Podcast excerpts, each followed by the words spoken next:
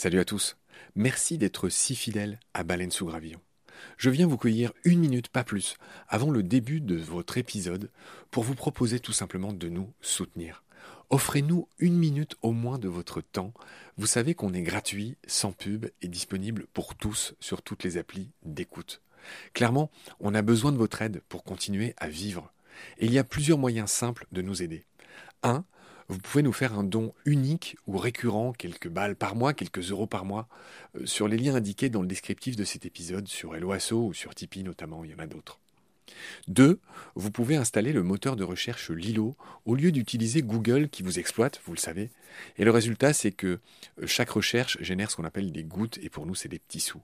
Voilà. Pour vous, en plus, c'est gratuit. Donc, c'est pas difficile. Encore une fois, tous les détails sont dans le descriptif de cet épisode.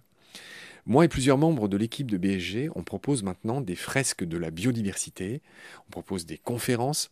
Ben, Parlez-en dans votre entreprise, dans votre asso, dans votre boîte, quoi. Et euh, évidemment, on vient, avec tout le savoir-faire de Baleine sous Gravillon, vous raconter le vivant, tout simplement. 4. On peut aussi créer vos podcasts ou en tout cas vous apprendre à faire les vôtres. On fait des formations pour ça et euh, bien sûr contactez-nous pour en savoir plus. 5 on cherche un partenaire pour tout l'écosystème de baleines sous gravillon. Et il y a différentes modalités. On en cherche un pour l'ensemble, on peut en prendre un pour euh, un podcast en particulier, ou euh, ce qu'on fait de plus en plus, on peut en prendre un pour euh, une série d'émissions. Évidemment, euh, c'est négatif, c'est moins cher à chaque fois. Moins bon marché, j'ai envie de dire, parce qu'on n'est pas si cher. Donc euh, voilà, vous pouvez devenir coproducteur de ce qu'on fait. En tout cas, ben, voilà, prenez conscience que ce qu'on fait est certes gratuit, mais on a besoin de vous pour continuer à exister. Moi, ça fait trois ans que je fais ça sur mes fonds, et là, ben, évidemment, je suis obligé de, faire autre chose hein, pour euh, vivre, sachant que France Culture ne suffit pas à me faire vivre. Voilà. Pour nous joindre, c'est simple, contact at baleinesougravillon.com. Tous les détails sont dans le descriptif de l'épisode. Je vous laisse maintenant retrouver l'épisode du jour. Je vous dis merci, salut, à bientôt.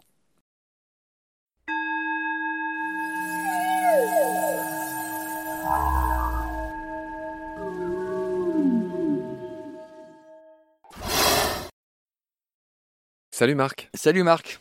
Je suis absolument ravi de te retrouver. On est toujours dans ton jardin qui est inondé de soleil. On est un peu à l'ombre. On vient de manger. Je dirais pas quoi. Mais c'était très bon. Et puis on va reprendre nos, épisodes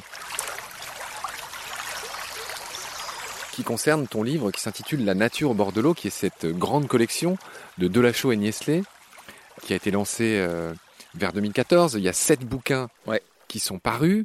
Tu m'as dit que tu contemplais, c'est un anglicisme, d'en faire dix au total. Et là, on est en mai 2022 et on parle de ce bouquin qui vient de sortir là en fin de printemps 2022, euh, donc La nature au bord de l'eau. Donc on a déjà fait des épisodes dessus. Je renvoie les auditorices euh, à ce qu'on a dit précédemment. J'ai envie qu'on commence celui-ci, si ça ne te dérange pas, par deux envahisseurs, par deux espèces invasives. J'aimerais que tu nous apprennes à les distinguer l'un de l'autre et que tu nous dises tout ce qu'il est bon de savoir sur le rat musqué et sur le ragondin. Ça, c'est deux mammifères qu'on voit facilement. C'est rare chez les mammifères hein, qu'on les voit en plein jour. Le ragondin est beaucoup plus gros. C'est un bon gros chat, quoi. C'est un peu plus même. Euh, c'est vraiment une grosse bête pour les adultes. Il a la queue ronde. Bon, mais ça faut déjà le voir quand il nage. Le rat musqué, lui, il est, un peu plus petit. Il vient lui aussi euh, d'Amérique d'ailleurs à la base. Hein. Hum. Amérique du Nord, hein, tu précises. Oui, alors que l'autre c'est plutôt Amérique du Sud. Et le rat musqué, on le voit moins facilement.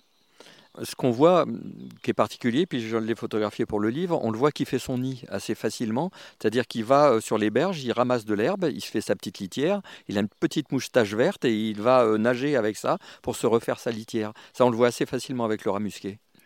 Tu as mis en titre les faux castors. Tu expliques que le ragondin, il a une queue ronde, il a les dents rouges parce qu'il a du fer qui renforce ses dents, euh, apparemment, dis-tu. Ça, c'est important. Ouais, et, l'autre, le rat musqué, il a une queue qui est aplatie latéralement. Voilà, on, imagine que ça l'aide à nager peut-être? Bien sûr, mais ça c'est des trucs de naturalistes. Euh, le ragondin, d'abord, il est plus gros, il a souvent des moustaches bien blanches, la face bien blanche. Et effectivement, je parle des dents, parce que dans tous les livres, on dit que le castor ou le ragondin ont les dents rouges, mais on n'explique pas pourquoi. Et j'ai eu du mal à trouver pourquoi. Et en fait, effectivement, c'est parce que l'émail contient du fer, que ça rougit au contact de l'air, et que c'est une protection. C'est grâce à ce rouge que le ragondin a la dent dure. Et on pourrait euh, faire des dentifrices d'ailleurs à base de fer, mais on aurait tous les dents rouges, c'est pas très à la mode. En effet, je crois que dans certaines cultures, il est de bon ton d'avoir les dents noires ou rouges. Et pas chez nous. Pas chez nous, et on va dire que c'est tant mieux. Je lis dans ce livre effectivement qu'il y a une énorme différence de taille. Hein. Tu dis que le rat musqué, euh, qui effectivement a des moustaches noires, tandis que le ragondin a des moustaches blanches, en gros il est plus petit hein, que le ragondin, en gros un kilo et demi pour le rat musqué contre 9 kilos pour le ragondin. Oui, donc euh, c'est spectaculaire, quoi. Marc, avec ton immense sens de la poésie euh, à la Audiard, hein, comme on l'a déjà dit dans, les épisodes précédents, tu parles de chevelure mouvante, tu parles des plantes qu'il y a dans l'eau. Qu'est-ce que tu racontes finalement sur toutes ces plantes, le potamo pectiné? Alors les plantes aquatiques, c'est un peu comme les poissons, c'est un petit peu les points faibles des naturalistes qui sont surtout terrestres. Euh, éventuellement, quand ils plongent, c'est en Méditerranée, c'est la mer, mais l'eau douce est un univers en même temps de proximité totalement inconnu. Les plantes aquatiques, on ne les connaît pas. Et j'ai eu du mal à, les identifier parce que je n'ai pas trouvé de guide euh, assez précis pour ça. Donc euh, euh, j'ai voulu mettre aussi des images de ponts parce que autant on, découvre la nature terrestre en bord de chemin, autant souvent on découvre les plantes depuis les ponts. On se penche autour des ponts et on voit ces chevelures justement mouvantes comme ça au gré des flots. Et on est content de voir un petit poisson qui passe d'une plante à l'autre. et c'est comme ça qu'on découvre la rivière, on n'en sait pas plus. Potamo pectiné, les photos qu'on voit. Ça, ressemble effectivement à des cheveux qui ondulent dans le courant. Ah oui, ça fait des grands, grands, grandes chevelures comme ça. Ça peut être très long, ça fait plusieurs mètres de long. Hein. Ce sont des plantes de, rivière, donc qui sont arrimées, hein, euh, qui résistent au courant. Donc euh, il y a quelques identifications euh, dans ce guide. C'est assez rare de voir des identifications de plantes subaquatiques, c'est-à-dire complètement immergées on découvre surtout grâce au, photographe, là c'est Bruno Guénard, cet univers mais féerique de ce qui se passe sous l'eau avec les rayons de soleil obliques comme ça, cette ambiance un petit peu verte mais magique magique vraiment euh, et la beauté de ces plantes, de ces poissons qui vivent dans un univers mais totalement inconnu quoi. Marc, tu vas m'accuser un peu de ruiner cette espèce de poésie que tu avais voulu instiller dans cet épisode. Il n'y a pas de souci. Tu as un petit mot sur l'eutrophisation. J'aimerais que tu nous expliques concrètement ce que c'est et de quoi ça résulte? Oui, ça c'est un des fléaux parce qu'il y a des photos de belles euh, rivières et aussi des photos de rivières polluées euh, à cause des intrants, des pesticides, euh, des engrais surtout chimiques qui se déversent tôt ou tard dans l'eau avec les pluies. On se retrouve avec tellement d'engrais que des algues poussent, poussent, poussent tellement qu'elles font une nappe glauque, ça, une espèce de mousse verdâtre qui fait des bulles, c'est vraiment pas joli, et qui envahit les mares, qui envahit les rivières lentes et qui obstrue la lumière qui fait que ça tue la vie aquatique. Donc l'eutrophisation, c'est vraiment un gros gros problème de nos rivières euh, qui est de plus en plus récurrent parce que les pesticides, euh, on n'a pas envie de s'en séparer. Hein. Alors Marc, je voudrais que chacun ressorte de cet épisode en faisant la différence entre un goujon et un véron. Le véron, il a une petite bande noire sur le corps et le goujon, c'est plutôt des points. Oui, ce sont des petits poissons blancs qui nourrissent justement les brochets, les, les truites et bien d'autres. Et c'est les petits poissons blancs, euh, quand on pêche, on dit souvent goujon. Ce qu'il y a de rigolo, c'est qu'on a une photo de goujon amoureux, et quand il est amoureux, le goujon, il a des petits points blancs partout, il a une espèce de d'acné nuptial euh, qui montre qu'il est en, rut. D'accord. Tu as des belles photos de sterne.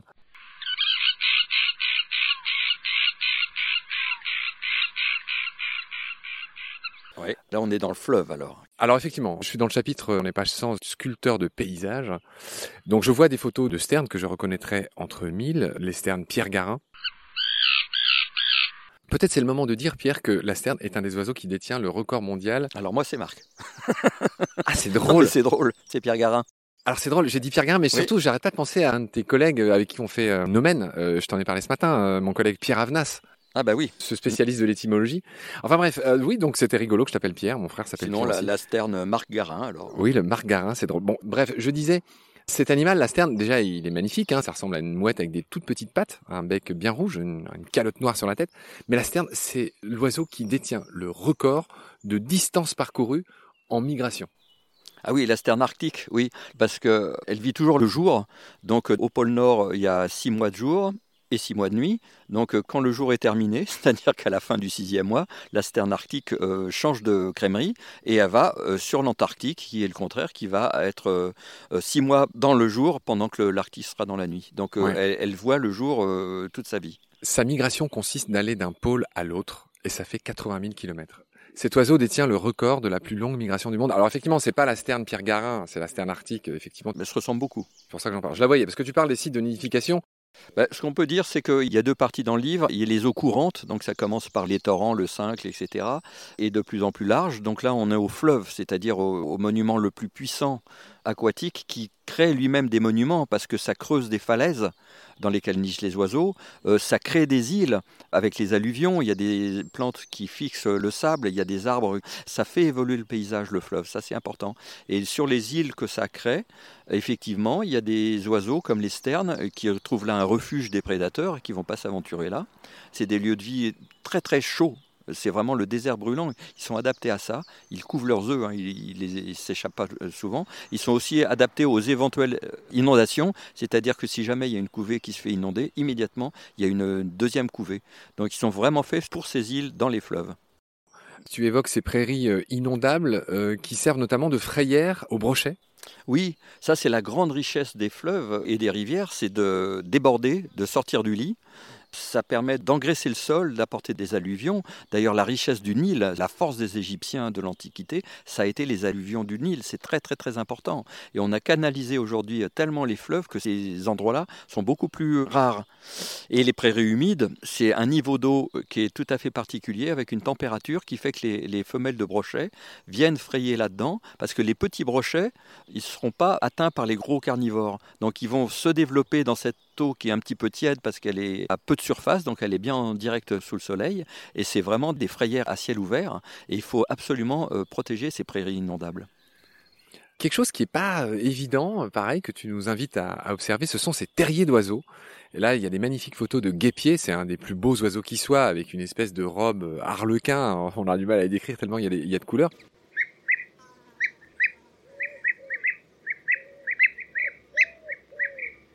Puis aussi l'hirondelle de rivage qui fait des trous.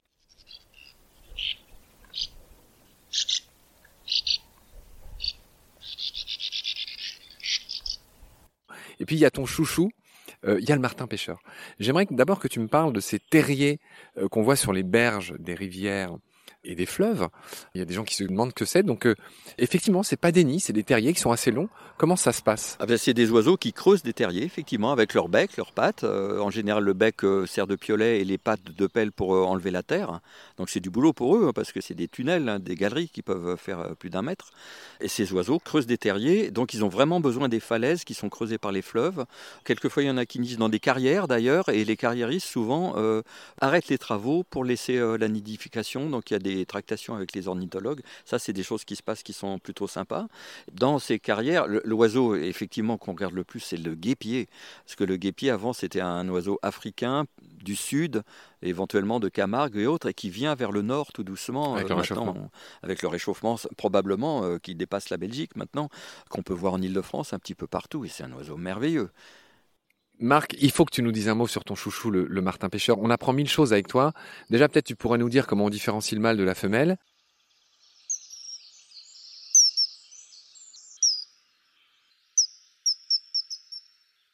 Et puis après, tu nous ouvres un peu les yeux, tu expliques que suivant la position du poisson dans le bec, on sait si c'est pour qu'il le mange lui ou pour qu'il le donne à ses euh, oisillons. Tiens, il y a un énorme frelon. Euh, un frelon euh, européen. Qui vient de se poser à côté de toi. On a aussi des frelons à pattes jaunes, euh, on a les deux.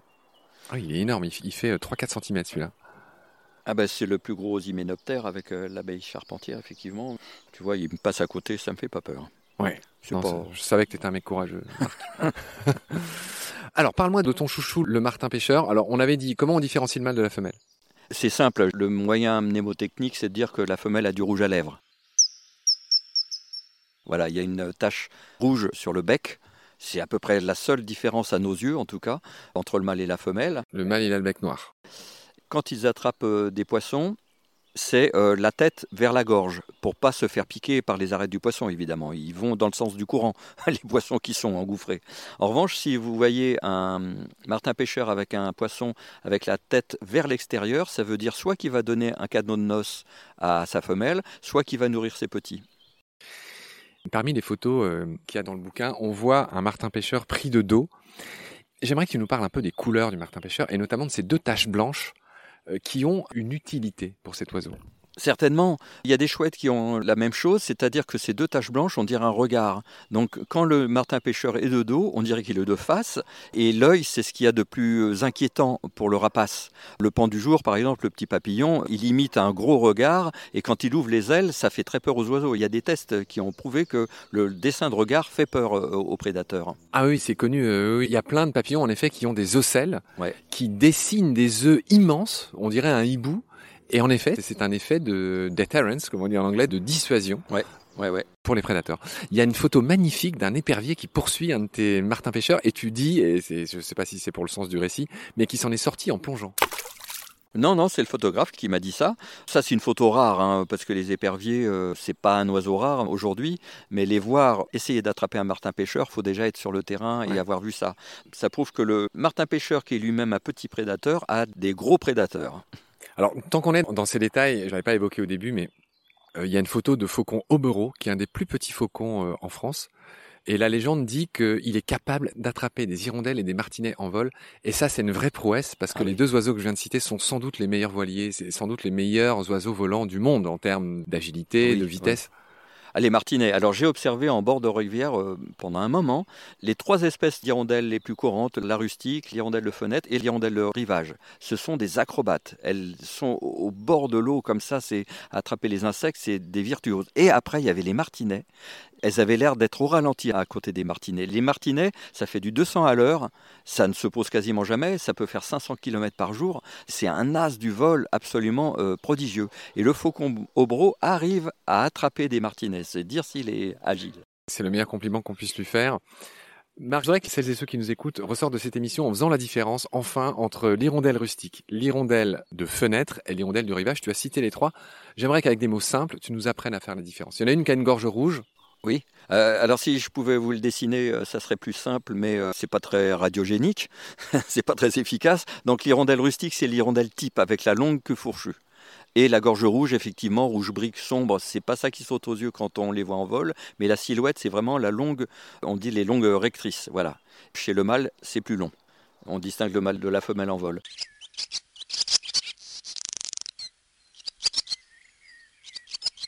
L'hirondelle de fenêtre, comme son nom l'indique, elle niche souvent au-dessus des fenêtres, sous les toits. Et là, elle a la queue échancrée, mais pas fourchue à ce point-là, et elle a le croupion blanc.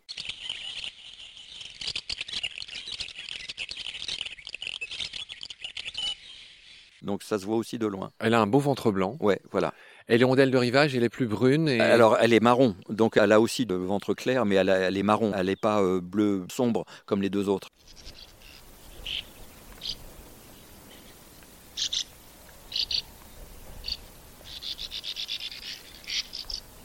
Et pour le coup, faut être malin, c'est celle qui fait des terriers le long des rivages, tout simplement. C'est pas pour rien qu'elle s'appelle hirondelle de rivage. Voilà, absolument. Donc il faut absolument des falaises pour tous ces oiseaux. Donc c'est bien, grâce à toi, on différencie les trois hirondelles les plus euh, faciles à observer en France. Euh, je continue à feuilleter ton livre et tu as un mot un peu triste, Toon, euh, sur le fameux silure. Tu nous rappelles que c'est un poisson qui a été introduit et qui d'une certaine manière est un peu catastrophique. Oui, enfin, c'est pas triste, c'est la vie. Hein. J'ai voulu mettre une seule photo, ou quasiment il y en a que deux, mais une grande, grande photo pour montrer à quel point ce poisson est gros. Il y en a en France qui font 2,74 m quand même. Ça, ça, frise les 3 mètres déjà, et ils peuvent encore grandir. Hein. On le voit à côté d'un plongeur, d'un de nos photographes, pour montrer l'échelle. Et aussi pour montrer que ce poisson autour duquel tournent tellement de fantasmes n'est pas dangereux, puisque le plongeur, il est à côté, il pourrait les caresser. Euh, il y a plein, plein, plein de photos de silure, parce que c'est un poisson assez fascinant quand même. C'est un poisson de fond, donc un gros poisson de chat avec des moustaches, qui voit pas très bien, qui est un invasif aussi. Il est originaire des pays de l'Est, donc euh, c'est des pêcheurs sportifs euh, qui les ont lâchés un peu n'importe où, et c'est pas très malin parce que maintenant on se retrouve avec des gros poissons euh, qui sont qui sont pas bêtes, hein, les silures. Il y en a par exemple qui attendent dans les passes à poissons sur les barrages qui avalent, parce que c'est des gros aspirateurs, qui avalent les aloses, les, saumons, les truites, et qui, qui, peuvent menacer ces poissons-là. Et on en a vu aussi qui s'échouaient, comme les orques avec les manchots, pour attraper des pigeons je sais plus où, euh, sur un pont très particulier, maintenant qui est, truffé de photographes. Et on voit ces silures, cette culture animale d'attraper les pigeons qui viennent boire. un geste euh, célèbre. On va rester dans les oiseaux, on va faire une transition poisson-oiseau.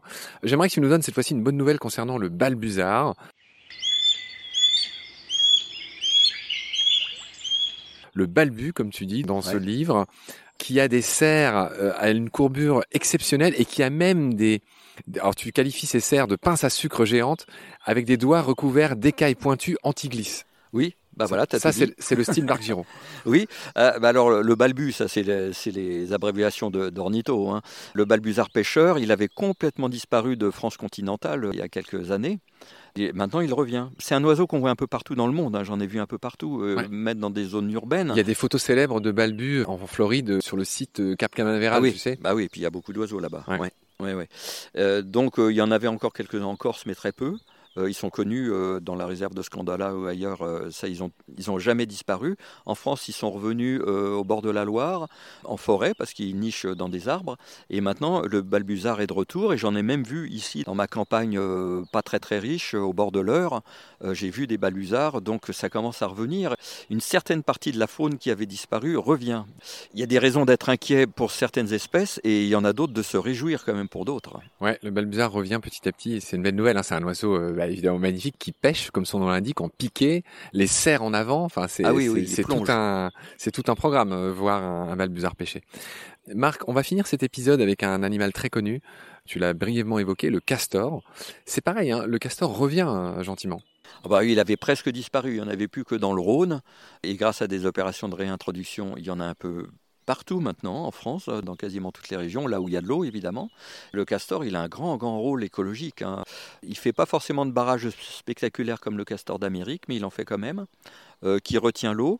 Et on sait que, par exemple, l'origine des tourbières d'aujourd'hui, c'est souvent d'anciens barrages de castors de la préhistoire qui ont fait euh, des milieux écologiques très très particuliers. Donc il a vraiment un rôle. D'abord, il éclaircit le paysage euh, dans les ripisylves, c'est-à-dire dans les forêts autour des fleuves. Il mange les arbres tendres du bord. Il facilite la venue d'autres arbres. Enfin, il a un, rôle qui dépasse sa propre existence. Un peu comme le blaireau, on n'arrête pas de parler de blaireau parce que récemment c'était la journée mondiale du blaireau où tu as rencontré quelqu'un de l'équipe, Audrey, que je salue à nouveau. Marc, ainsi s'achève sur nos histoires de castor notre épisode du jour concernant ton livre La nature au bord de l'eau hein, chez Delachaux et Niesley qui vient de paraître. Je te retrouve très vite pour finir de parler de ce livre. D'ici là, prends soin de toi. Salut.